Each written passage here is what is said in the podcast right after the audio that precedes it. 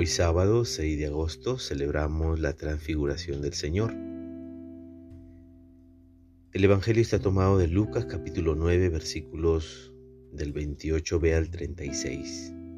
Este es mi Hijo, el escogido. Escúchenlo. En aquel tiempo tomó Jesús a Pedro, Juan y Santiago y subió a una montaña a orar. Mientras oraba su rostro cambió de aspecto y su ropa resplandecía de blancura. De pronto dos hombres hablaban con él. Eran Moisés y Elías, que aparecieron gloriosos y comentaban la partida de Jesús que se iba a consumar en Jerusalén. Pedro y sus compañeros tenían mucho sueño. Al despertar vieron su gloria y a los dos hombres que estaban con él. Cuando estos se retiraron, dijo Pedro a Jesús, Maestro, qué bien se está aquí. Vamos a armar tres carpas, una para ti, una para Moisés y una para Elías. No sabía lo que decía.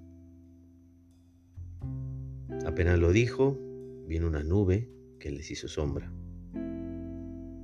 Al entrar en la nube se asustaron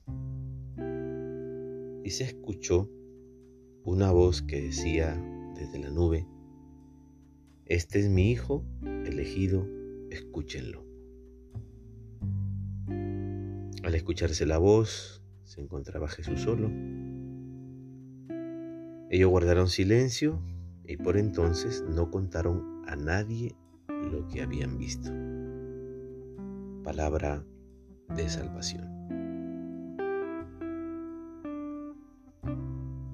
Para la tradición apocalíptica judía, los acontecimientos de la historia no quedan en el olvido. Las acciones a favor o en contra de la vida se anotan en un libro que está en la presencia de Dios. Él es quien juzga el proceder humano buscando por todos los medios corregir y liberar. Aquí se refleja la ansia más profunda de justicia de los pueblos oprimidos y olvidados que se ven vulnerables ante los abusos y sin recursos para cambiar su suerte desventurada. Al paso de las generaciones, hemos de ir fraguando la idea del reino de Dios, experiencia que impulsó a Jesús a transformar las relaciones humanas. Transfigurarse significó para Jesús fortalecer sus convicciones y entrega.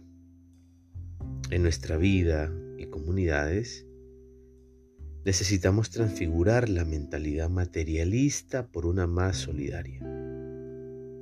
Es momento de preguntarnos por nuestro ideal de vida. ¿Qué nos impulsa en la vida? ¿El deseo de acumular o de hacer el bien? ¿Qué podemos hacer para impulsar acciones de justicia y paz?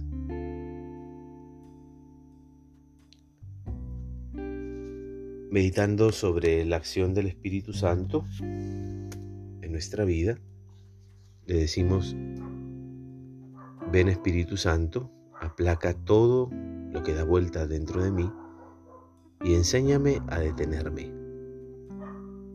No dejes que viva las cosas de manera superficial con esa prisa que me hace daño, con esa inquietud que no me permite disfrutar de lo que me regalas.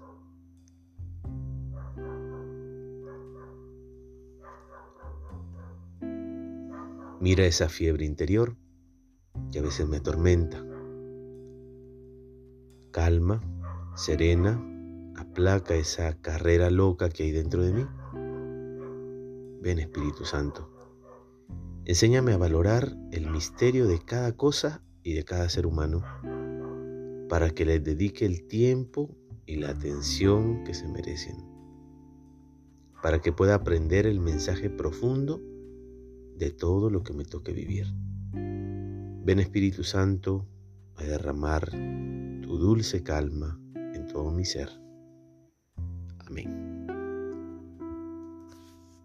La bendición de Dios Todopoderoso, Padre, Hijo y Espíritu Santo, descienda sobre ti y permanezca para siempre. Que tengas un buen